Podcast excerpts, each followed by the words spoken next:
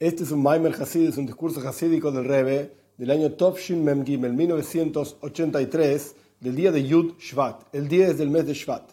Yud Shvat es el día del fallecimiento del Rebbe anterior, en 1950, y en 1951 es el día en que el Rebbe asumió su liderazgo del movimiento hasídico Chabad. La costumbre que estableció el Rebbe es estudiar un discurso hasídico que se llama Bosi Legani, he venido a mi jardín, del Rebe anterior, que el Rebe anterior mismo dio para el día de su fallecimiento, básicamente. Ese discurso está compuesto por 20 capítulos. Son en realidad cuatro discursos, cinco capítulos cada discurso, y el Rebe, año tras año, desde 1951 en adelante, fue explicando cada capítulo. 1951 el primer capítulo, 1952 el segundo capítulo, y así sucesivamente. Y básicamente hizo dos vueltas completas del Maimer, del discurso de los 20 capítulos, 40 años, explicando estos 20 capítulos ampliamente, profundamente, etc. Entonces, en el día de Yud Shvat, el 10 de Shvat, el Rebbe, 1983, explicaba, digamos, por segunda vez el capítulo número 13 de esta serie de 20 capítulos entregados por el Rebbe anterior eh, para el Yud Shvat, para el 10 de Shvat de 1950, que en la práctica el rey anterior no llegó a pronunciar esos discursos, simplemente los escribió y luego el rey los, llevó como, los tomó como una especie de testamento, esos discursos para cuál es nuestra misión como Yehudim, como judíos, como personas en este mundo eh, que es el jardín de Dios, por así decir, Gani, mi jardín particular. Este discurso entonces, de Tovshin Mem Gimel, 1950, 83 está basado, de vuelta, en el capítulo 13 de la serie de 20 capítulos. ¿De qué habla el capítulo 13? Básicamente, el rey anterior está explicando que hay un oitzar, hay un tesoro guardado de antaño, generación tras generación, juntado por el rey, por así decir, para entregarle a los soldados rasos para librar la batalla, para que tengan suficientes fuerzas para librar la batalla. ¿Qué batalla? La batalla contra Yetzerará, la inclinación al mal. La idea del rey y los tesoros es un ejemplo de cómo Dios, que es el rey, tiene unas fuerzas impresionantes que Él da especialmente para nosotros, entre comillas, soldados rasos, personas comunes y corrientes, que tenemos una lucha diaria y constante, cotidiana, y que no va a parar nunca, explica Tania, contra nuestro Yetzerará, contra nuestra inclinación al mal. Y tenemos la posibilidad de ser victoriosos y la victoria está enraizada en lo más profundo de nuestro alma. Y básicamente, de vuelta, el Rebe está explicando esos capítulos 11, capítulo 12. En el capítulo 13, el Rebe explica este Oitzar, este, este tesoro impresionante, cómo desciende y baja en este mundo a los niveles más bajos, más terribles. Clipa se llama, clipa es impureza. Y la impureza más terrible, como por ejemplo Paro, el faraón, que paro y decía, Lige Oiri Asesini, el río es mío, el río Nilo es mío, yo me hice a mí mismo. Y ahí el Rebe trae básicamente dos cuestiones, cómo el faraón negaba, digamos, a Dios, yo no conozco a Dios, se olvidaba de Dios, por así decir. Y la otra cuestión es cómo es y Toiba, cómo es mal agradecido diciendo que yo soy el dueño de mis propias bendiciones, yo soy el causante de mis propias bendiciones, Dios no tiene nada que ver conmigo. Ok, esto básicamente el capítulo 13, cómo la presencia de Dios baja, lo mato, mato, aden tachlis, abajo, abajo, sin límite. Después, para explicar ese tesoro, ese oitzar, el rey explica ampliamente, le mailo, mailo, kates, cómo la presencia de Dios está arriba, arriba, los niveles más profundos y elevados, y esta energía es lo que el rey, Dios, da a los soldados rasos para la victoria contra el Yetzerara. Perfecto. Vamos entonces ahora al discurso de Tovshin Mem Gimel, 1983.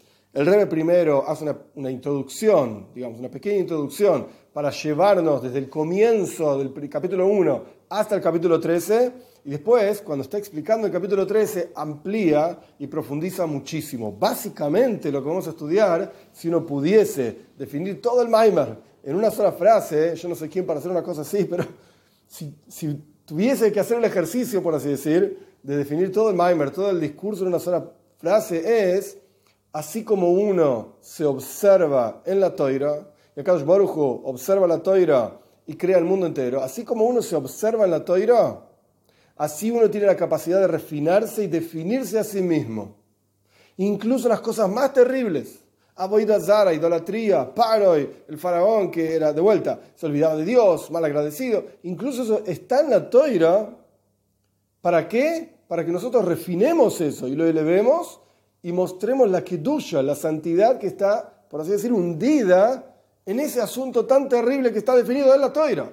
No es que la toira habla todo de cosas lindas, todas cosas buenas, es todo bueno, todo bonito, y, nosotros no somos tan buenos y bonitos, y bueno, hacemos lo mejor que podemos para acercarnos a ese ideal tan elevado en la toira, etc. No, la toira habla de cosas terribles.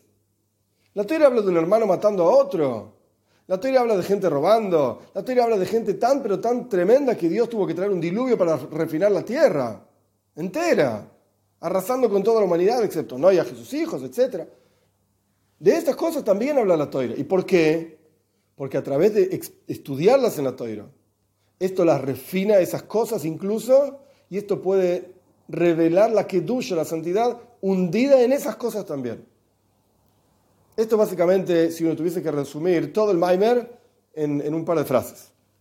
Vamos a empezar. Vos, y le y Sicalo, he venido a mi jardín, mi hermana, mi, hermana, mi novia. Este es un versículo de Shira Shirim, el cantar de los cantares sobre el cual está basado el primer capítulo del primer discurso del rey anterior en 1950. Y sobre esto trae mi suegro el rey anterior, sobre su, en su discurso que fue dado para estudiar en Yud Shvat, en el 10 de Shvat, en la primera vez en 1950, Tovshin Yud, y de ahí en adelante se hizo una costumbre de Israel, que las costumbres del pueblo de Israel son Toira, para estudiar el 10 de Shvat en cada año ese discurso. Dice el Midrash Rabo, el Midrash sobre ese versículo que viene a mi jardín, dice, dice mi jardín, mi lugar personal, el lugar que era principal desde el comienzo, porque la principal revelación de la presencia de Dios, Ikar Shina, estaba en los mundos inferiores, en los mundos inferiores. Y a través de siete asuntos no buenos, se retiró la presencia de Dios de abajo hacia arriba. Y a través de este asunto, es decir, a través de este asunto conocido del primer hombre, es decir, que comió del fruto del árbol del conocimiento del bien y del mal, se retiró de la Shina, la presencia de Dios, de la, tierra hacia el primer cielo. Y a través de seis asuntos más no buenos, Bilti Retsuim, dice el Rebe, no deseables, que ocurrieron después, generación tras generación, se retiró la presencia de Dios hasta el cielo séptimo.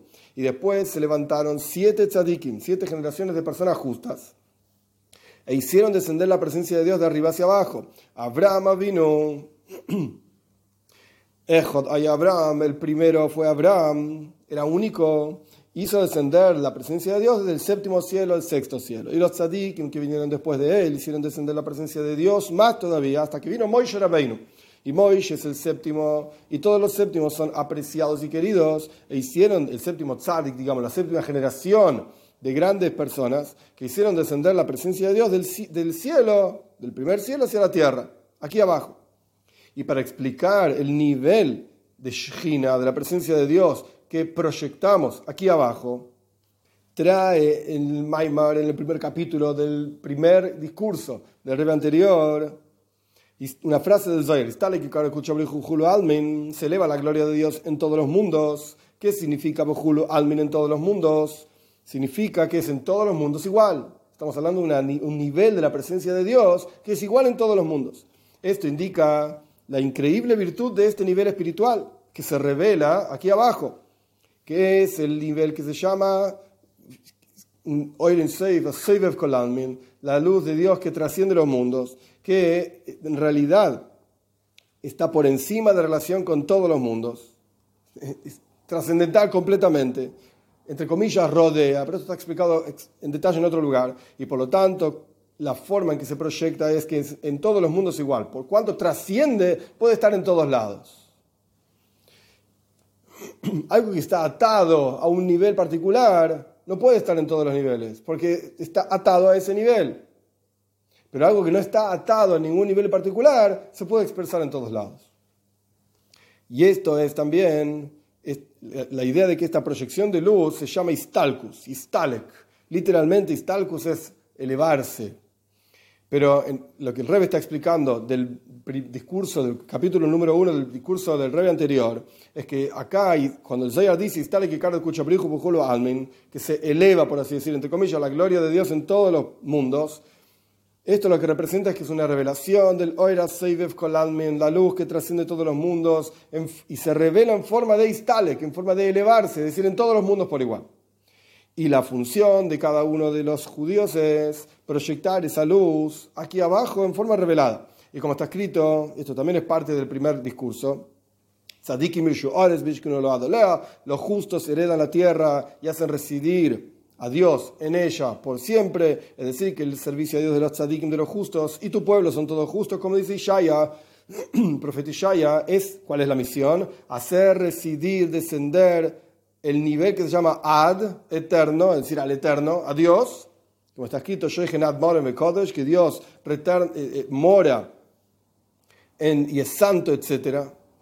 Alea, sobre la tierra, aquí abajo, es decir, en este mundo material. La traducción literal del versículo de los Tehilim, eso está hablando de que, perdón, los tzadikim irshu que los justos heredan la tierra y vivirán en ella por siempre. Se refiere al Ganeiden, la tierra de Ganeiden, ahí los justos van a estar en el Ganeiden, en el paraíso, y van a estar por siempre ahí, muy lindo. Pero el Friedrich Rebbe, Rebbe anterior, trayendo diferentes lugares de Hasides, explica que en realidad los tzadikim hacen descender a Dios aquí abajo a la tierra, al nivel que se llama Ad, que traducimos en general como eterno, lo hacen residir aquí abajo a la tierra. Este es el primer párrafo. Segundo párrafo del primer capítulo, y esto es de los asuntos centrales de Moshe Rabbeinu. Fue construir justamente el Mishkan, el tabernáculo, hacer traer a Dios a la tierra, aquí abajo a la tierra revelado. Construyó un templo para Dios en la tierra. En adición al mandato de construir un Mishkan, un, tabernáculo, que ese mandato fue dado a través de Moshe Rabbeinu, en adición a esto, después de que el pueblo de Israel hizo todos los trabajos para construir el Mishkan, el tabernáculo, según todo lo que Dios mandó a Moshe, no lo podían levantar, no lo podían armar, porque era demasiado pesado, demasiado grande, excepto si no se armaba a través de Moshe Rabbeinu mismo. Él mismo lo armó. Por supuesto, con la ayuda de Dios, porque era demasiado pesado para muchos y ni que hablar para una persona. Pero el punto es que incluso si hicieron todos los trabajos los, otros judíos, porque Moisés no trabajó solo en esto, sino Betzalel y Oliab y un montón de otras personas, no lo podían levantar, no lo podían armar. Porque el asunto del Mishkan, el asunto del tabernáculo es, como está escrito, hagan un templo para mí y residiré dentro de ustedes, dentro de ellos. Es decir, la proyección de la presencia central de Dios, y Shchina, yo voy a residir, dice Dios, dentro de eso, está aquí abajo en la tierra. Esta es la misión. Y a pesar de que nuestros sabios dicen que esto, residir dentro de ustedes, es dentro de cada uno de ustedes, dentro de cada Yehudi, hagan un templo y residiré dentro de ellos, singular, plural. ¿Por qué? Porque en la práctica cada uno de nosotros tiene que hacer de sí mismo un templo. Sin embargo, las palabras no salen de su sentido literal. Es decir, que la residencia de la presencia de Dios en el Mishkan físico, en el tabernáculo físico que construyó el pueblo de Israel en el desierto y después estuvo en, diferentes lugares en, el Israel, en Shiloh, Noib, Givon, etc. 369 años más duró esto, aparte de los años del desierto. Con 13 asuntos materiales o con 15 cosas materiales, según nuestros sabios discuten, materiales físicos, de los cuales estaba hecho el Mishkan, y también, esto residir dentro de ustedes, dentro de cada uno de los judíos, esto era a través de que Dios residía en el Mishkan, en el tabernáculo físico común, y después esto, a partir de ahí, se proyectaba esa presencia de Dios en cada persona. Y por cuanto esto de los asuntos centrales de Moisés Rabbeinu, y por cuanto el asunto de Moisés Rabbeinu es, como dijimos en, el, párrafo anterior, traer la presencia de Dios aquí abajo, desde el primer cielo hasta la tierra literal, por lo tanto, justamente a través de él es que se, se dio el mandato de construir el Mishkan y la capacidad, la fuerza para que cada uno de nosotros participemos de esa construcción del Mishkan, del tabernáculo. Y esto incluye el asunto espiritual de construir el tabernáculo como es en cada generación después de Moishe. Es decir, Moishe Rabbeinu nos da a nosotros la fuerza de que nosotros seamos cada uno un templo para Dios. Es decir, de proyectar Ikar Shechina, la presencia central de Dios, está explicado ampliamente en el primer Maimer, el 1951, Tofshin Yud Aleph del Rebe, que significa Ikar Shechina, lo principal de la presencia de Dios. Proyectarlo aquí abajo, justamente a través de Moishe Rabbeinu, a través de él.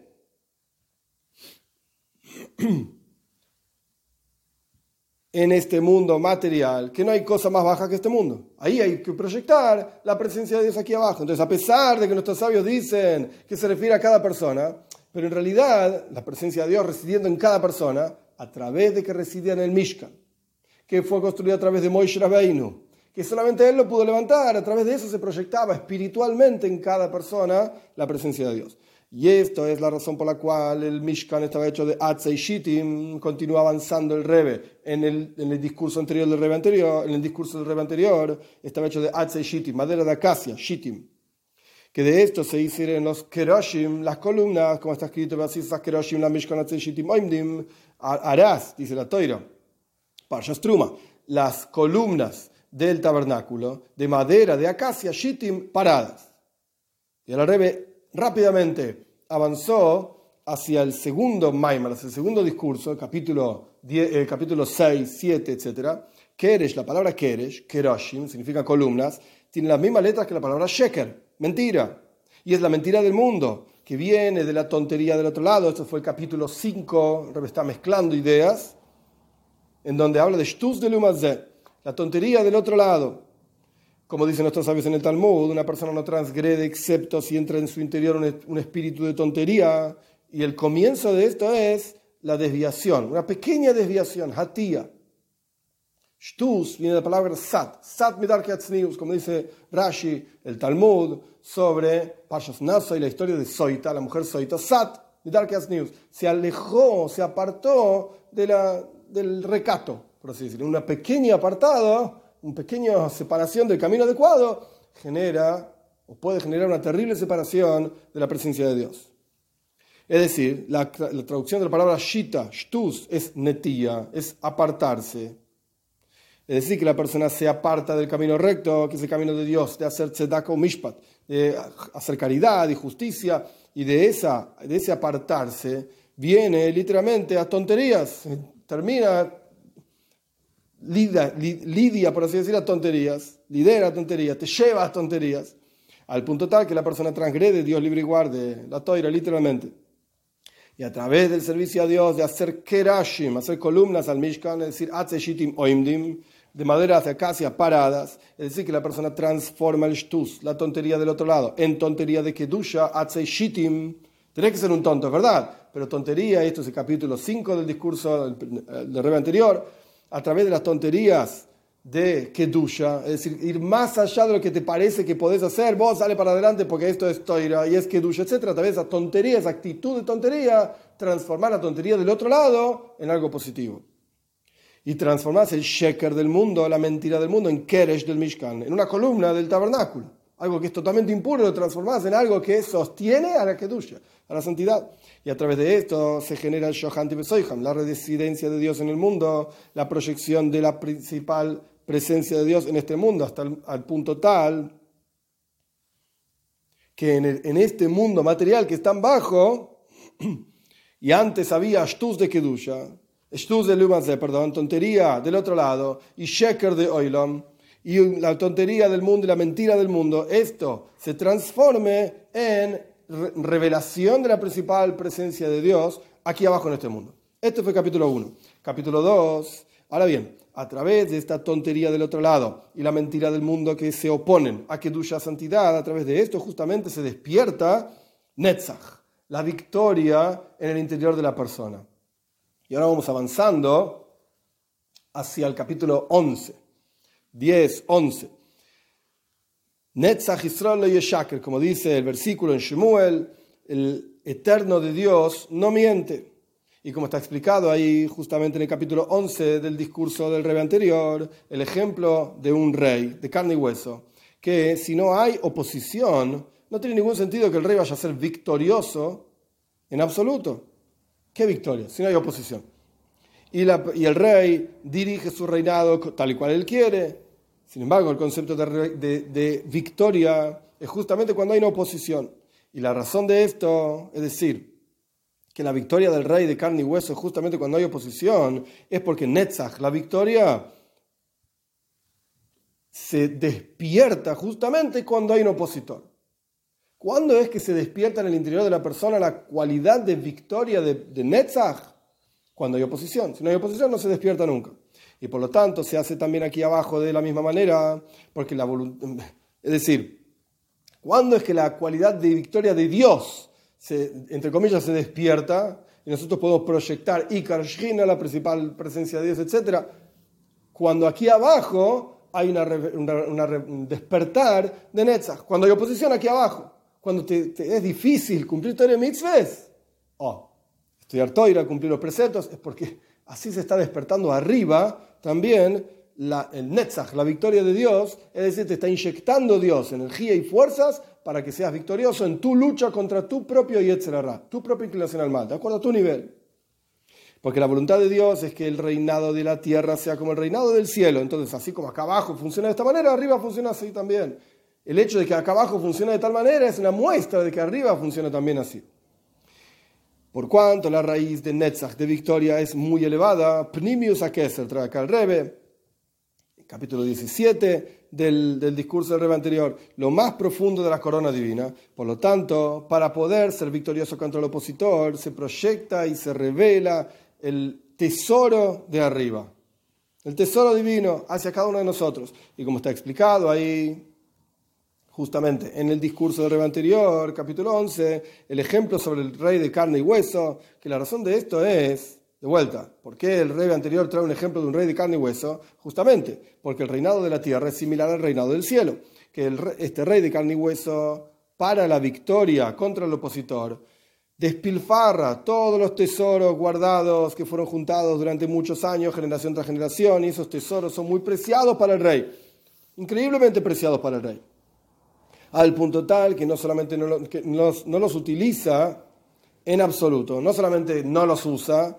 sino más aún, no se los muestra a nadie y están ocultos y sellados de los ojos de, de toda persona y aún así, para la victoria de la guerra, no solamente que el rey revela esos tesoros, y no solamente que el rey utilice esos tesoros, sino que los despilfarra, escribe el rey anterior, los despilfarra y los entrega a los oficiales del ejército, justamente para los soldados rasos del ejército.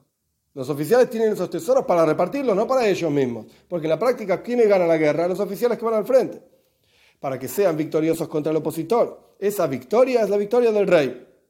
No es la victoria del soldado raso solamente o de los oficiales del, ejército. Y a través de, así de la misma manera es arriba, espiritualmente hablando. que, porque ya dijimos que de como es arriba se proyecta hacia el reinado aquí abajo, como fue explicado, existe un tesoro que está oculto, sellado del ojo de toda persona. Steam, Steam está oculto de todos los ocultos, como está explicado justamente en el discurso del Rebe anterior, en el capítulo 12, cómo funciona ese tesoro arriba.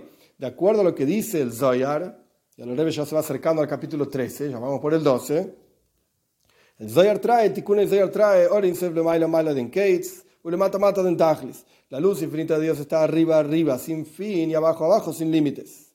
Es decir, el rey pone entre corchetes, que el nivel del Oitzar, este tesoro que el rey tiene, que acumuló durante tantos años, etc., este nivel, tiene, este asunto del tesoro, tiene muchos niveles.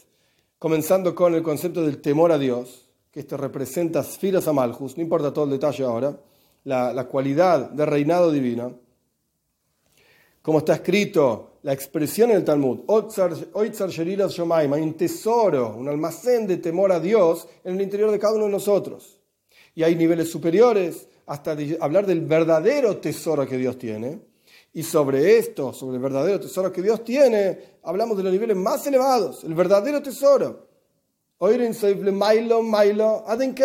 luz infinita de Dios arriba, arriba, sin límite, lo más profundo, Dios lo entrega a los soldados rasos para la lucha para tener victoria. Y este tesoro es entregado en forma de bisbus, en forma de despilfarro, a Tzivo y Sashem, al ejército de Dios, que son cada uno de los judíos que se llaman ejército de Dios, Tzivo y Sashem.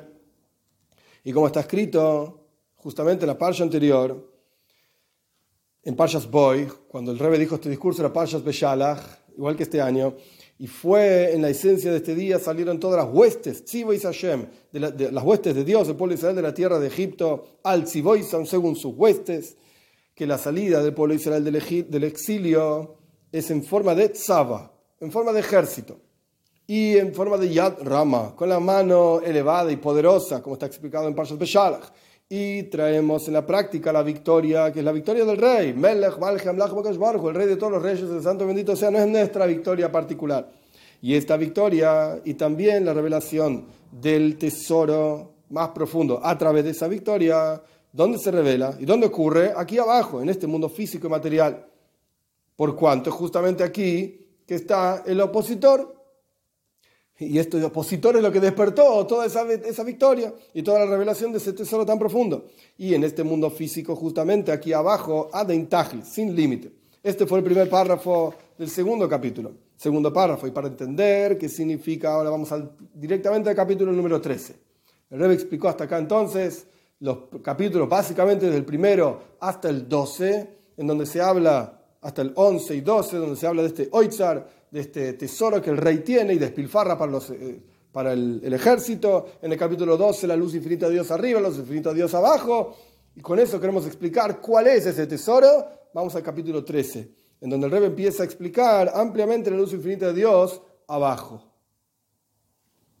Para entender este asunto del hemato mata de Tajlis, abajo, abajo, sin límite, ¿cómo es que abajo, abajo es realmente sin límite? ¿Cómo es que la luz infinita de Dios está incluso aquí abajo y está en su forma de Ein Soif, sin límite? Tal y cual, arriba, arriba es también sin límite explica el rebe anterior en, el capítulo 13 de su discurso, de su serie de discursos, que fue entregado para estudiar el Yud Shvat, el de Shvat, y este capítulo tiene que ver con este año justamente, el año número 13, la segunda vez. El rebe anterior explica los detalles de, los niveles, empezando de los mundos Bria y Etzira y Hacía en Kedusha, en santidad, esto es el final del capítulo 12, digamos, al punto tal que a través de mundo, de, no importa qué significa brilla, y decía, mundos elevados, mundos santos, todos los detalles no interesan ahora. El punto es que la luz infinita de Dios va descendiendo desde el mundo de Atzilus, así explica en el capítulo 12, el mundo de Atzilus, el mundo de Bria y Etzira y y en el capítulo 13 hasta llegar a Paro, como hablábamos en la introducción, al faraón. Hasta que con montones de tzimtzum, contracciones y ocultamientos, se crean también el otro lado, por así decir, y en esto también hay muchos niveles, al punto tal de llegar a la clipa de par, a la cáscara, digamos, es la traducción literal de clipa, pero se refiere a impureza, a lo que se opone a Dios, el faraón, como está explicado justamente en nuestra parsha, parshas Beshalach, en la parsha anterior, parshas Boy, toda la clipa, toda la impureza de Paroy, al punto tal que Paroy dijo, el río es mío y yo me hice a mí mismo. Esto es la introducción al capítulo 13 que el Rebbe trae. Y podemos vincular esto con los montones de niveles de la tontería del otro lado en la persona, como está explicado en los capítulos anteriores, que el comienzo de todo esto, como fue explicado antes de la serie de discursos del rey anterior, es solamente una pequeña desviación. Es como cuando una persona está yendo por un camino. Y cuando la persona se desvía milímetros del camino adecuado, si uno extrapola esa desviación, después de un tiempo va a estar en otro lado totalmente diferente, pero el comienzo fue una pequeña desviación. Pequeña, pequeña desviación. Es decir, que la persona se torna, se desvía, quizás un poquito del camino recto y esa pequeña desviación como el ancho de un pelo.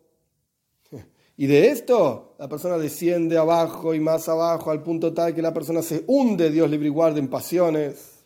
Y de esto viene a otro descenso peor todavía, al punto tal que la persona también puede hacer cosas prohibidas. Dios libre y. Y con esto, y en esto también hay muchísimos niveles. Y el comienzo de todo esto es Teyabon, la pasión, el hambre, entre comillas. Y de esto la persona empieza a bajar y bajar al punto tal que la persona empieza a hacer transgresiones a propósito. Antes lo, lo hacía porque tenía ganas, porque le gustaba. Y ahora los hace a propósito. Y por cuanto el mundo entero Dios entrega en el corazón de las personas, se entiende que todos estos niveles mencionados anteriormente en la tontería del otro lado, que el Rebe anterior explica básicamente en el capítulo 5 eh, de su discurso, también existen en la tontería de este mundo, aquí abajo. No solamente en la persona existen las tonterías, en el mundo entero, porque el mundo fue entregado en el corazón de las personas, al punto tal de llegar a la impureza de, como dijimos antes, Liye, Oiribani y Asesini, que dijo Faraón, el río es mío, yo me hice a mí mismo y esto es similar a transgredir a propósito, es decir, una revelación, revelación con B larga contra el rey de todos los reyes, el santo bendito sea.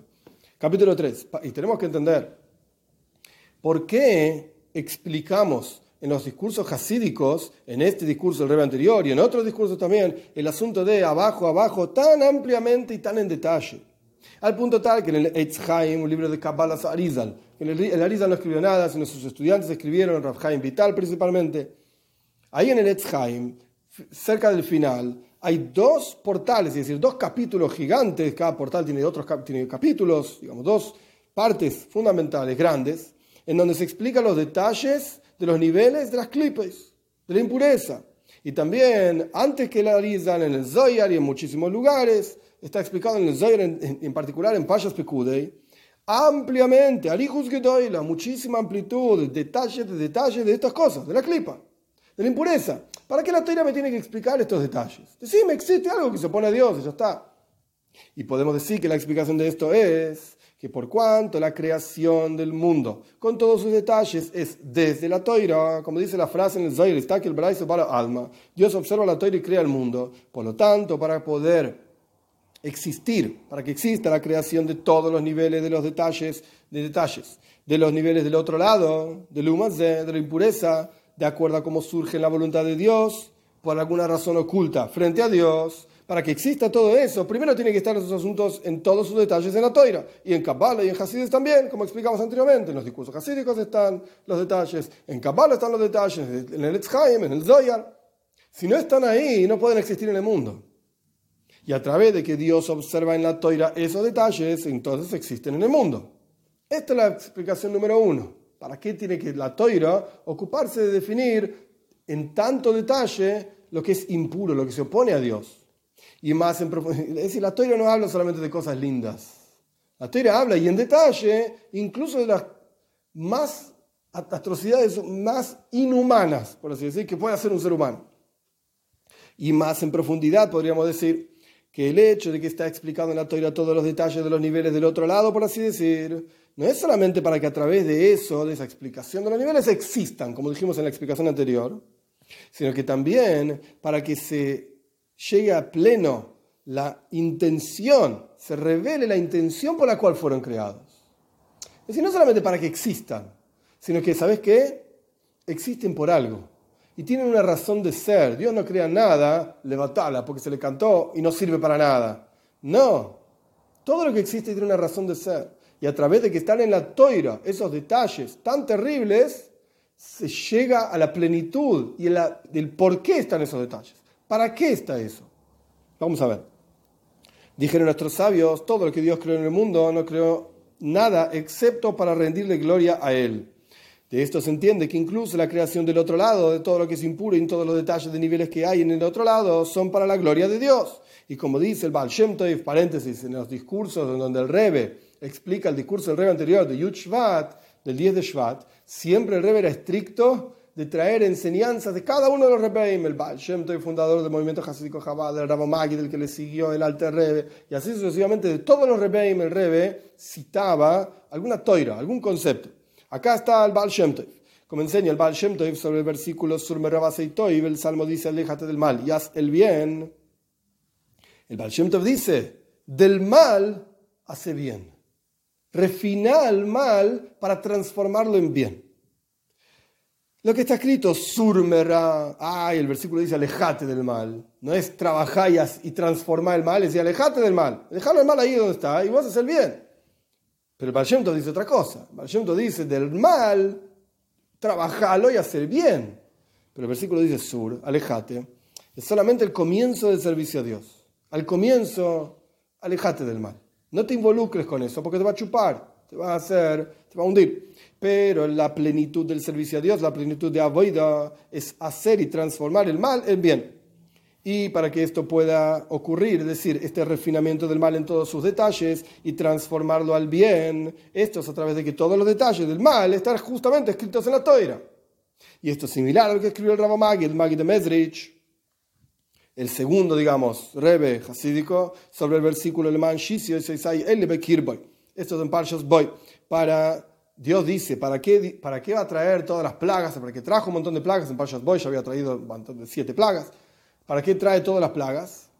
Seis plagas, después siete, eh, siete plagas hasta Parshas Boy, en Parshas Boy tres plagas. ¿Para qué? Para poner mis señales en su interior. En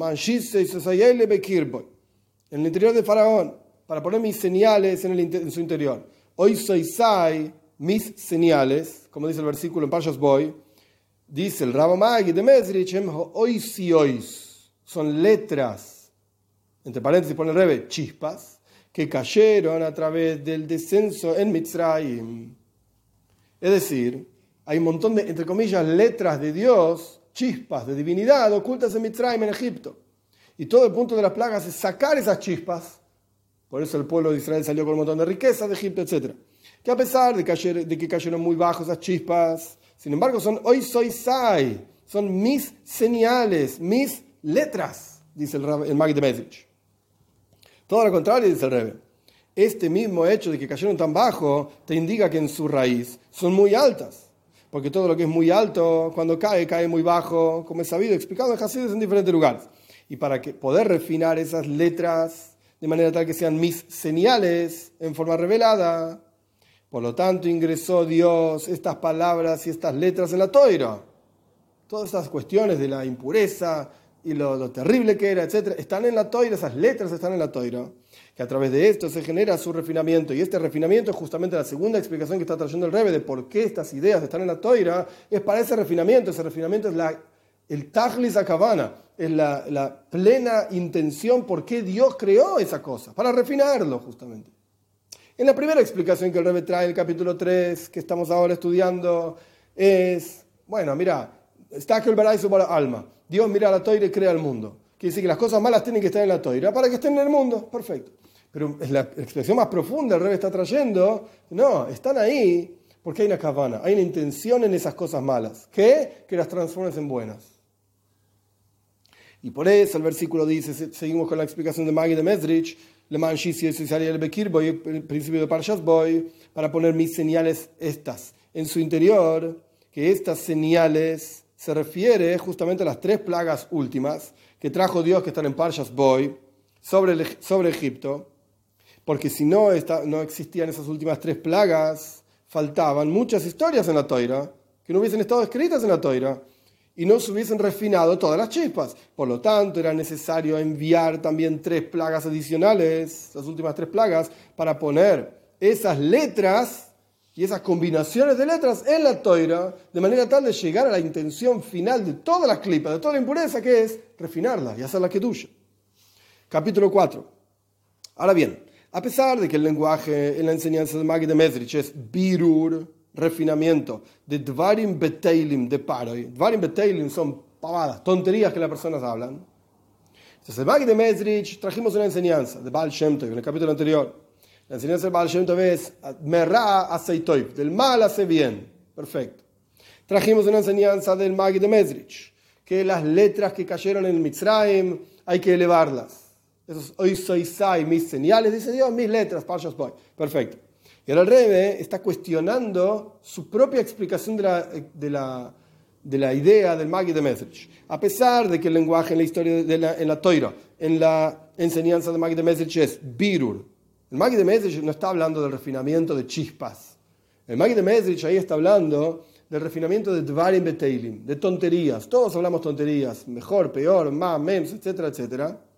Y no dejan de ser Dvarim Beteilim. La Torah dice, Bam, vas a, en el Shema, vas a hablar de Toira, es decir, Bam, Beteilim, vas a hablar de Toira y no de tonterías. Tu vida tiene que ser hablar de Toira, nada más. Maggie de Messi está diciendo que hay un refinamiento de las tonterías que hablaba Paro y el faraón, y de las tonterías que se hablaban en Mitzrayim. Eso es hoy soy Sai, mil letras que cayeron y están siendo utilizadas para decir cualquier tontería, sacalas de ahí, dice Dios, sacalas del, exilio.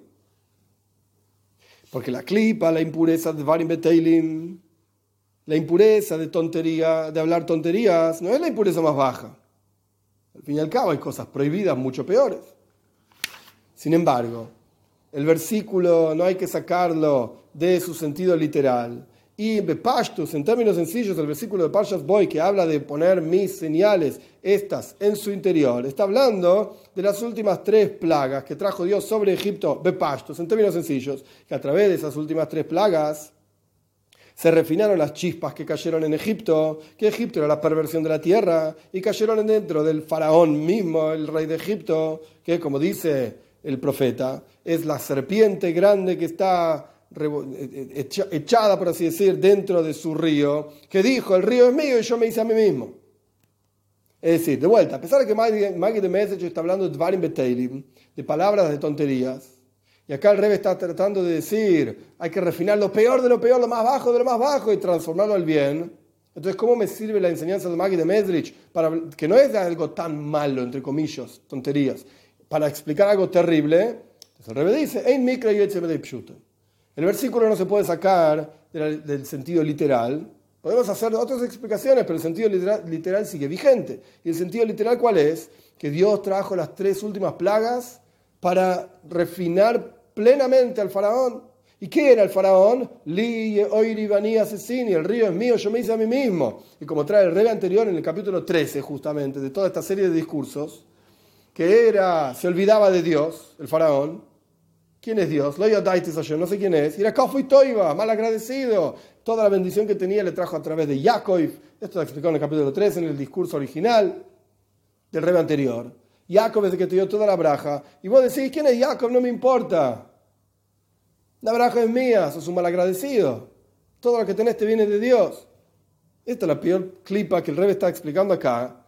Negar a Dios, oponerse a Dios, rebelarse contra Dios.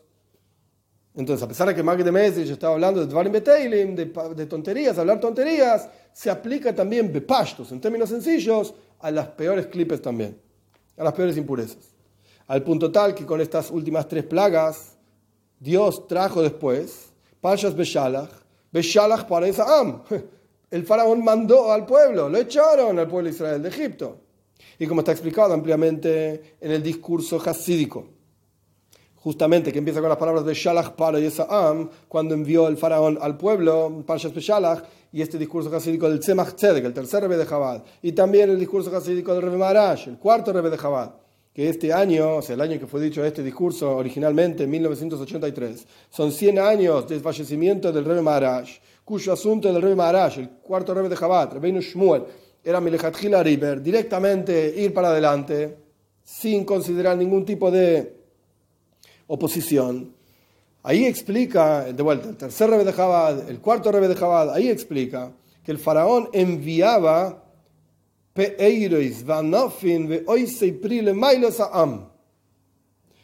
la traducción del versículo es, ahora explico esto, y fue cuando envió el faraón al pueblo. Ese es el versículo literal. El Tzemach y el Rebbe Maharash explican. ¿Qué quiere decir que enviaba? El faraón, ¿quién no va a enviar al pueblo de Israel? El, único que mandaba ir era el faraón. Entonces, cuando enviaba, la palabra paroi Faraón está, entre comillas, de más. Obviamente, cuando los envió, ¿quién lo va a enviar? El único que tiene capacidad de enviar es el faraón. Entonces, ¿qué enseña esta palabra paroi? Peirois. Paréntesis, lo digo yo, no está en el Maimar. Paroi se escribe con Ain. Pei, Reish, Ain, Hei. Peirois se escribe con Aleph. No es exactamente la misma palabra. Pei, Aleph, Reish. Pero acá hay una conexión. ¿Qué significa peeirois? Peeir significa ramificaciones, lo que surge de otra cosa. Yanafim, acá también. Ramas. ¿Qué hacen, las, qué hacen estas ramas de los árboles? Hoy se pri. Generan un fruto en, el, en los mundos superiores. Esa am, para el pueblo. Entonces, de vuelta, versículo literal, y fue cuando envió el faraón al pueblo. Listo, la apertura del mar de juncos, todo Parshas Beshalach, muy bien. Explica el Rebe, el Tzemach Tzedek, el Rebe Marash, Vayehi, y fue que Beshalach enviando Peeirois Va'anofim, ramas que hacen fruto espiritualmente para el pueblo. Es decir, el faraón generaba un fruto, algo que surge para el pueblo de Israel. A través de enviar, de, refinar a Paroi, hay una elevación en el pueblo de Israel. Y esto es básicamente la misma idea que el Rebbe viene explicando en nombre de Baal Shem en nombre de Magde Mesrich. Y esto es lo que está escrito al respecto del exilio en Mitzrayim. La voy a plantar para mí, dice Oishea en el capítulo 2, el profeta Oishea. La voy a plantar para mí en la tierra, que el concepto de plantar, sembrar, es como dicen nuestros sabios, una persona no siembra una medida de semillas, sino es para sacar un montón de medidas de semillas. No sembras una semilla para tener una semilla. Para eso quédate con la semilla que tenés y ya está. Sembras un montón de semillas para tener muchísima amplitud más todavía que a través de que el pueblo de Israel se fue al exilio en Mitzrayim, en Egipto, generaron que se elevaron las chispas que cayeron ahí en Shviras en la rotura de los recipientes, que no importa qué es esto ahora, una doctrina, eh, una doctrina de Kabbalah, no importa qué es, que son las chispas muy elevadas, como está explicando ahí en los discursos del Tzemach Tzedek y del Rebbe Marash, ampliamente. Y de acuerdo, este fue el primer párrafo del capítulo 3, 4, perdón, 4. Y de acuerdo a lo mencionado anteriormente, vamos a entender el hecho de que cada Yehudi tiene que refinar las chispas de divinidad que cayeron muy bajo. Y como se entiende también de lo que trae el Alta Rebbe, el primer Rebbe hasídico de, de que fundó el movimiento hasídico Chabad, el Alta Rebbe trae que el servicio de Dios de cada Yehudi es hacer una morada para Dios aquí abajo en este mundo en el mundo que no hay más bajo que este mundo, este mundo material, literalmente donde nosotros vivimos, no, los malojos, los ángeles, acá quiere estar Dios que en esto están incluidos también lo más bajo de lo que estamos hablando, paro y, todas las clipes y todas las impurezas más bajas que hay, que aparentemente no se entiende. De vuelta, cada uno de nosotros tenemos que refinar las chispas más bajas que hay. Aparentemente no se entiende. Está escrito en el Zoyar sobre el versículo Voy el Paroi, vení, dice Dios, hacia Paroi, ve hacia Paroi. El Zoyar dice de Ayel le Moishe, Idrin lifnime Idrin. Dios lo hizo ingresar a Moishe cuarto por adentro de cuarto, es decir, hay cuartos exteriores, y a medida que uno va ingresando en una casa va pasando un cuarto, otra, una habitación tras otra habitación, frente a la serpiente única, muy profunda, muy elevada, muy fuerte, y Moishe tenía miedo, dice el Zoyar, y no quería acercarse. Por cuanto vio Dios que Moishe tenía miedo, entonces escucha a Brijo le dijo, Dios le dijo así, He aquí, esto es un versículo también. Que Lineni aleja Mitzrayim. Estoy arriba tuyo, Paroi, rey de Mitzrayim, rey de Egipto, que sos la serpiente grande que estás echada dentro de tu río. Y Dios, explica el Zoyar, tuvo que pelear, peleó él mismo contra Paroi y no otro. Punto. Esto es lo que trae el Zoyar en Parshas Boy. Moisés tenía miedo, Dios fue a pelear con Paro. Por cuanto también Moisés no tenía miedo de esta serpiente, y no solamente, sino que Dios estuvo de acuerdo con Moisés. ¿Tenés miedo? Ok, en lugar de Dios decirle a Moisés, no tengas miedo, anda, Dios le dijo, voy al paro, vení, yo también voy. Y yo voy a pelear contra paro. De acá vemos que Moisés tenía miedo, estaba bien, por así decir, que Moisés tuvo miedo. ¿Cómo puede ser entonces? ¿Cómo podemos exigir de cada Yehudi que tiene que refinar también las chispas que cayeron muy bajo? Le mato, mato de intajlis. Abajo, abajo, sin fin, como dice el Tikkun. Moisés tenía miedo de involucrarse con Paro y vos querés que yo me involucre con Paro. ¿Qué crees de mí? Esto es lo que pregunta el rey. Y el punto central de la explicación de esto es el hecho de que cada persona tiene que refinar. También las chispas que cayeron muy, muy bajo es a través de involucrarse con esos asuntos tales y, tal y cual están escritos en la toira. Este es el anekude del Maimer, este es el punto central del todo el Maimer. Estudiando en la toira, como el rey va a explicar ampliamente, estudiando en la toira estos asuntos, así los refinás tal y cual son esos asuntos en el mundo. Por cual la Kadosh Baruch como el rey ya trajo, del Zoyar, Dios observa la toira y crea el mundo. Entonces vos observás la toira. Que esto es lo que dice el Zoyar también en la práctica. Dios observa la toira y crea el mundo. El hombre observa la toira y me cae mano. Y sostiene el mundo, refina el mundo. Vamos a ver. En las palabras del Rebe de vuelta, cada uno tiene que refinar las chispas más bajas que hay. ¿Cómo lo haces? A través de involucrarte con esos asuntos, tal y cual esos asuntos están escritos en la toira. Y esto es similar a lo que encontramos al respecto de Avoida Zara, idolatría.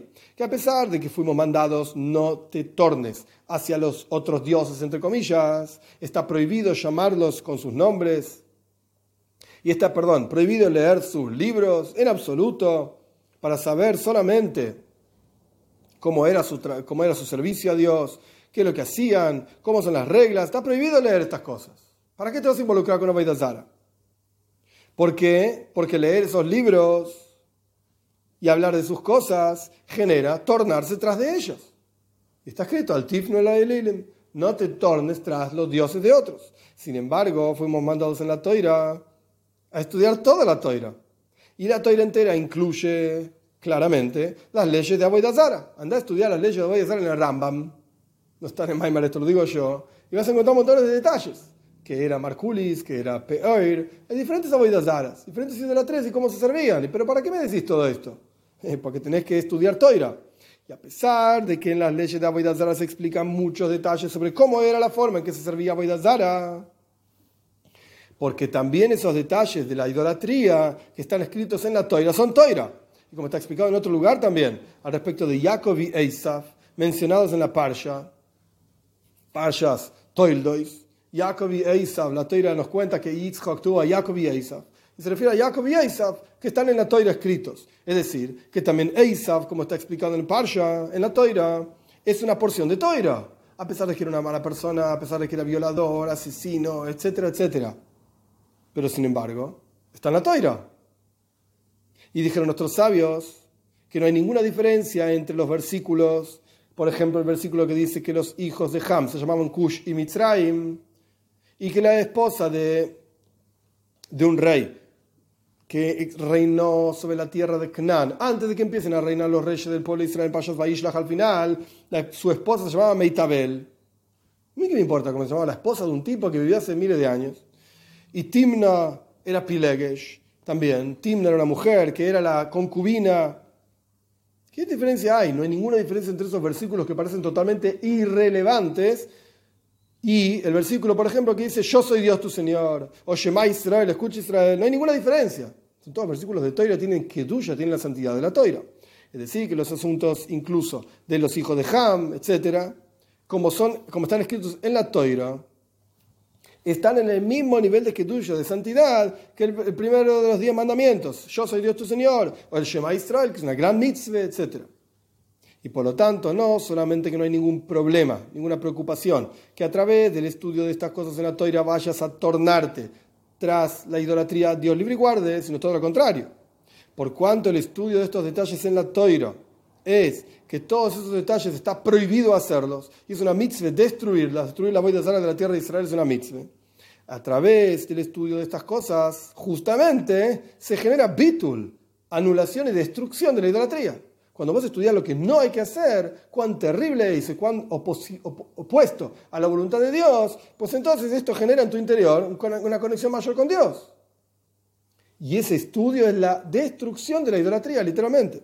Más aún, después del bitul, de la anulación y destrucción de la idolatría misma, que su destrucción es la forma de reparar esa idolatría. No es que hay que transformarla para que sea algo del servicio a Dios, hay que destruirla. Esa es su, ese es su tajlis, ese es su objetivo y para eso está. También se genera a través del estudio de esto la el refinamiento de las chispas que cayeron en esa idolatría. No solamente hay que destruirla para anularla, etc., sino que se refina la energía que tiene, porque todo lo que existe en el mundo existe porque tiene una energía divina en su interior. Si no, no existiría. Entonces la clipa, la impureza, la voida la idolatría, también tiene una chispa divina muy oculta, en exilio en su interior. A través de estudiarla y, entre comillas, destruirla, con ese estudio, se refina la chispa de energía, de energía divina que está en el interior de la impureza también. A través de esto, de la misma manera, es el, estudio de asuntos de clipois, que el mencionó anteriormente, por qué en Hasides, en Kabbalah, etc., aparecen los detalles de las clipas, de las impurezas, justamente a través del estudio de estas impurezas, como están explicadas en detalle en la parte más profunda de la Toira, Kabbalah y Hasides, etc., esto genera la destrucción, la perdición de estas impurezas justamente, cuya destrucción es la reparación de ellas. Y después de esto, no solamente la destrucción, sino que el refinamiento y la elevación de las chispas divinas que cayeron ahí. Y como explica el Baal mencionado anteriormente, hacer del mal bien, transformar la oscuridad en luz y la amargura en dulzura. Esto está en el Zohar también y está traído en el discurso del rey anterior también. y como está escrito en la ley, en la loje, esto es Nikimura Yuma, la Gemara dice, Nasus doines que transformar las transgresiones que la persona hizo a propósito en méritos. De manera, que, de manera que sean un motor y un canal a través del cual la persona se acerca más a Dios. Cuando se da cuenta de lo terrible que es lo que hizo y cuán lejos se alejó de Dios, tanto más te acercas. Al punto tal que está explicado en la toira. O sea, es un meister es algo que pasó en la práctica.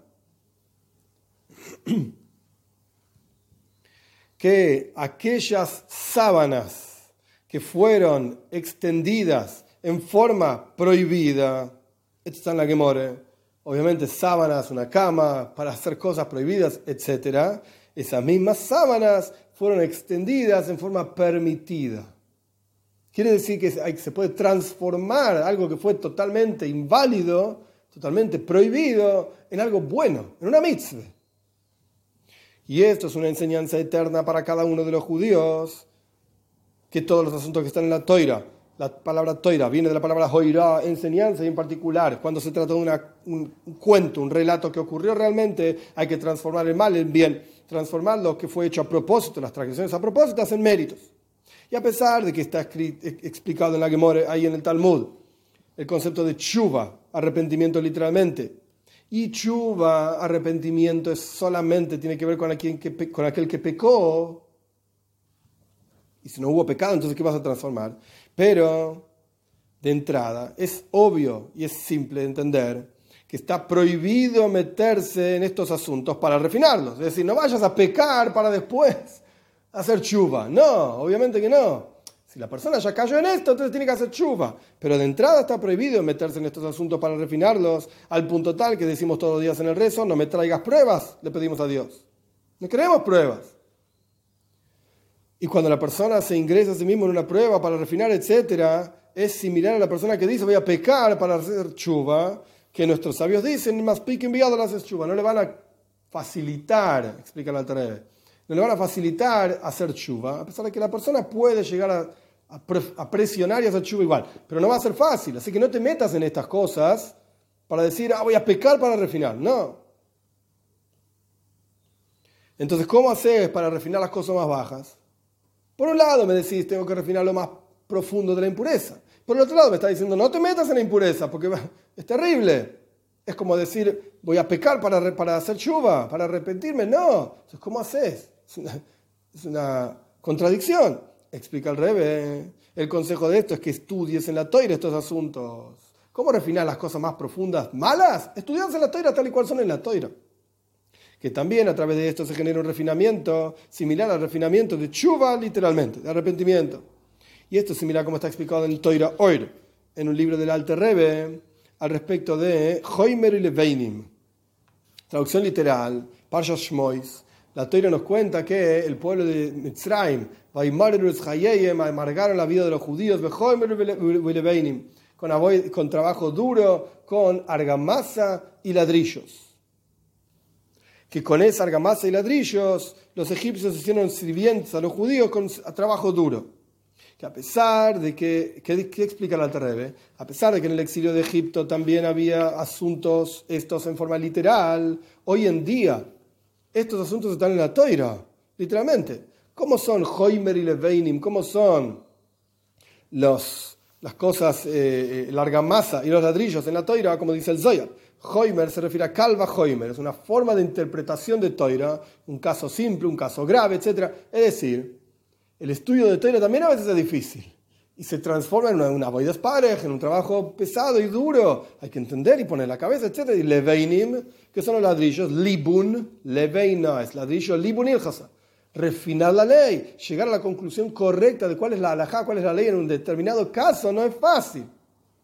No es fácil. A través de que la persona se esfuerza a sí mismo y al punto tal de un esfuerzo verdadero en forma de avoidas pares, un trabajo duro en los asuntos de Calva Hoimer, Libunilhos, es decir, la interpretación y, realmente de la toira, y realmente llegar a la conclusión correcta de cuál es la ley. A través de esto se generan todos los asuntos que eran en, en el exilio de Mitzrayim En Egipto, literalmente en ese exilio, había que trabajar con argamasa y con ladrillos, literalmente. Pero hoy en día ese mismo trabajo está a través del estudio de Toira, que el Rebe trajo una prueba una enseñanza del Alte Rebe sobre lo que mencionamos anteriormente. De la misma manera, es en nuestro caso, le mato, mato de Taglis, la luz infinita de Dios está abajo, abajo, sin límite, que este es el comienzo del capítulo 13 del discurso original del, del, del Friedrich Rebe, del Rebe anterior. A través de eso se genera un refinamiento de estas cosas, cuando baja abajo, abajo, abajo, sin límite, y a través de este refinamiento elevamos las chispas que cayeron ahí, y este refinamiento es similar al refinamiento de Chuba. Ese fue el capítulo 4.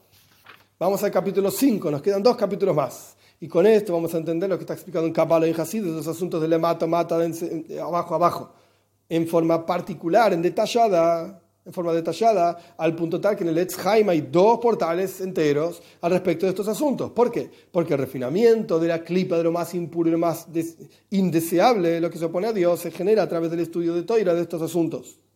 Justamente cuando la persona estudia estos asuntos en particular, en detalle, en forma de libun iljosa, en forma de refinar la ley, entender realmente cuál es la diferencia entre un nivel y el otro nivel, es, esto es clipa, esto es más clipa, es más impureza, menos impureza. Es decir, que la persona refina, emblanquece, entre comillas, y refina la ley en todos sus detalles, es similar a lo que está escrito en Shara Ihud, un libro del Rebe, el segundo Rebe de Chabad, el Mitel Rebe, al respecto de la meditación en los asuntos de locus. Del otro lado vamos ahora. Kedusha, santidad total. ¿Cómo se medita? No alcanza una meditación en forma general, sino que tiene que haber una meditación particular justamente. Y por lo tanto es fundamental conocer todos los detalles de los diferentes niveles que hay en cada uno de los niveles del Sedri, Shtalshulus, la cadena de mundos. Primero viene Atzilus, después viene Bria, después, y dentro de Atzilus es Jochme, después viene Bina. Hoy veis, mir, tantos detalles que hay, mundos y mundos y más mundos y Malojim, etcétera, etcétera. ¿Para qué quiero todo eso? Dios es el creador del mundo. No alcanza. Eso es muy general. Tiene que ser en forma particular y detallada. A través de esto es que la persona realmente refina y entiende esas cosas. De la misma manera está explicado en Kuntre Aboida, del Rebbe Rashav, es decir, del quinto Rebbe de Chabad, que a pesar de que Kabbalas Oil aceptación del yugo del cielo es el comienzo del servicio a Dios y es lo principal y es la raíz, no alcanza esa boida de Kabbalah el servicio a Dios, de aceptar el yugo del cielo, porque es algo muy general y tiene que haber también un servicio a Dios particular. Y así como es en el conocimiento de locus, de divinidad, como dice el versículo la que avija, tenés que conocer al Dios de tu Padre es decir, que hay que conocer cada detalle y en forma de detalles de detalles. De la misma manera también es en los asuntos del mato mato, abajo, abajo, la clipa, la impureza. Para poder refinarla hay que conocerla en forma particular, detallada. Ahora bien, a pesar de que el estudio y el conocimiento de estos asuntos tiene que ser en detalle y detalles de detalles, sin embargo, por cuanto ese, ese estudio es toira, es en la toira, la persona está involucrada con Toira, entonces no hay ninguna preocupación, Dios libre y guarde, de que esto lo lleve a un descenso, como explicamos ampliamente. Estamos estudiando clipa, pero cuando la impureza es así, eso no quiere decir que vas a caer en impureza. ¿Por qué? Porque sos consciente que estás estudiando Toira, Toira es Hashem, la Toira de Dios. Y podemos agregar en esto, que esto es similar a lo que dice el Agmore, el Talmud. Toda la persona que dice Rahab, Rahab, Rahab era una mujer comerciante, a otros dicen prostituta, que aparece en el libro de Yoshua y los espías que Yoshua envía a la tierra de Israel para conquistar la primera ciudad que conquistaron, la ciudad de Jericó, y los enviaron a la casa de Rahab, etc. Toda aquella persona, dice el Talmud, que dice Rahab, Rahab, dos veces, inmediatamente tiene una emisión seminal involuntaria, etc. Y ahí, ahí el Talmud cuenta que un sabio dice, yo lo puedo decir y a mí no me importa. No me genera nada. ¿Por qué? Porque yo sé cuándo se aplica que cuando decís Rajav, Rajav, tenés una emisión, etcétera, involuntaria, cuando la conociste. Cuando sabes de lo que estás hablando. ¿Qué camino Yo sé quién era. Si vos conociste a Rahab, hoy ves, mir, solamente decir el nombre de ella dos veces ya te generaba una excitación que no podías controlar. Y hay el sabio que dice, yo puedo decir 500 veces y no me genera nada porque no la conociste. Así trae el Talmud. Y así como es en decir dos veces Rajav, Rajav, que a nosotros no nos genera nada porque Rajav se murió hace miles de años, que de esa frase se puede llegar a ese pecado conocido, Dios libre y guarde, que de vuelta emisiones seminales involuntarias, que esas emisiones generan la longitud del exilio justamente, pero eso se aplica solamente a quien conocía y a quien sabía quién era Raja. Y como explica mi padre, el rebe acá cita también a su padre, interesante, no fue el rebe de Jabal, pero fue un gran mecúbel, un gran cabalista, el asunto este en, en, alguna enseñanza en forma detallada y amplia. El Rebbe no la cita acá y yo honestamente no la conozco. Lo que no es el caso, cuando la persona no conocía y no sabía quién era, ahí no hay ningún problema. De la misma manera, ese concepto lo podemos aplicar a los asuntos del lemato, mata de intaglis, la luz infinita de Dios, abajo, abajo, sin fin, es decir, las cosas más impuras y más terribles. Cuando el estudio de esas cosas es en forma tal de que no le importa a la persona conocer esos asuntos por sí mismos. Ah, Cain mató a Hebel. Che, ¿sabes qué? Vamos a matar a alguien y vamos a experimentar lo que Cain experimentó. Hasbe Shalom, Dios libre guarde decir una cosa así. A vos no te interesa entender ese asunto para entender el asesinato y cómo es un asesinato y vivirlo. Dios libre guarde. El estudio de la persona es no el estudio de esos asuntos mismos, sino que el estudio de Toira. Yo estoy estudiando Toira. Entonces no hay ningún problema de que la persona, estar preocupado de que la persona vaya a caer en esto. Dios libre y. Por cuanto el estudio de la persona es solamente en forma de que no conoce y reconoce el asunto por sí mismo, el asesinato por sí mismo, en el ejemplo que yo doy. No tiene ninguna relación con estos asuntos como esos asuntos son, en su lugar, abajo, abajo, el asesinato propiamente dicho. Más aún, dice el rey, no solamente que el estudio de estos asuntos en la toira es en forma de que la persona no los conoce y reconoce, sino todo lo contrario, por cuanto esos asuntos, como están en la toira, son toira, y como fue, explicado, que el versículo que los hijos de Ham, etcétera, en la toira están en el mismo nivel de kedusha, de santidad, como el versículo Yo soy Dios tu Señor, ese estudio en general incluso de las cosas más bajas, por ejemplo, el asesinato de Cain a Hebel, ese estudio, ese estudio es parte de Daes lo que ya dija, conocer al Dios de tu padre. Es parte de conocer a Dios, no conocer el asesinato. Y esto lleva a Abdeyubelev Sholem, como continúa el versículo, servir a Dios con el corazón pleno. A través de conocer a Dios lo vas a servir con el corazón pleno. Entonces, incluso el estudio de lo más bajo te lleva al servicio a Dios, porque es estudio de Toira como esos asuntos están en la toira, no como el asunto es por sí mismo. Capítulo 6. Y la explicación de este asunto en mayor profundidad todavía lo vamos a entender con una frase del Zoyar, que fue traída anteriormente. El Zoyar decía que cuando Dios vio que Moisés no tenía miedo, etc., Dios mismo dijo, he aquí, yo estoy arriba tuyo, paro, faraón, rey de Egipto, que es la gran serpiente que está echada sobre su río. Y Dios mismo, continúa diciendo el Zayar, tuvo que luchar contra Paroi, él y no otro.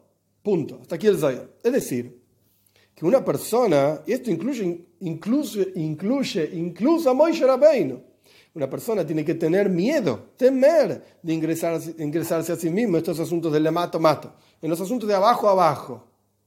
Teme de estos asuntos no miedo de temblar, etcétera, sino que tenés que estar preocupado justamente. Incluso Moisés no estaba preocupado de esto. Y por lo tanto le pedimos a Dios todos los días, no me traigas pruebas, lo que no es el caso con Dios. Él se puede rebajar a sí mismo, por así decir, en estos asuntos de abajo a abajo para refinarlos. Y como está escrito el versículo en Ishaya, ¿quién viene de Edoim? Homutz pegado, encontró las ropas sucias desde Batzra por haber matado al Yetzirah. Este versículo está hablando de la venida de Moshiach pronto en nuestros días, que Dios mismo mata la inclinación al mal y viene Dios, por así decir, todo sucio de ropas, las ropas sangrando, sangrando por así decir, por haber matado al Yetzirah. Bejol Malbusha y Golti, y ensucié todas mis ropas. Es decir, que los asuntos de la impureza en los cuales la persona se inviste para refinarlos se reconocen, por así decir, sobre las ropas de Dios mismo lo vemos a Dios, entre comillas, todo esto es una imagen profética, sucio, ensangrentado por haber luchado contra el Yetzirah, la inclinación al mal y haberlo matado. Y el, y el versículo en el profeta dice, de vuelta, Ishaya, en el capítulo 63, ¿quién es el que viene de ahí todo sangrentado, todo, todo roñoso, las ropas sucias? A tal punto Dios se involucra con el mal, que entre comillas sus ropas se ensucian. Y sin embargo, Dios no es atrapado por esto. Dios no fue afectado, Dios libre y guarde, por el mal. Y todo lo contrario, a través de esto, de que Dios se involucró con esto, lo refinó al mal. Y de acuerdo a esto, vamos a entender en mayor profundidad, como no hay ningún problema en absoluto que la persona estudie estos asuntos en la toira, como es la boidazara, la idolatría, la impureza, etc.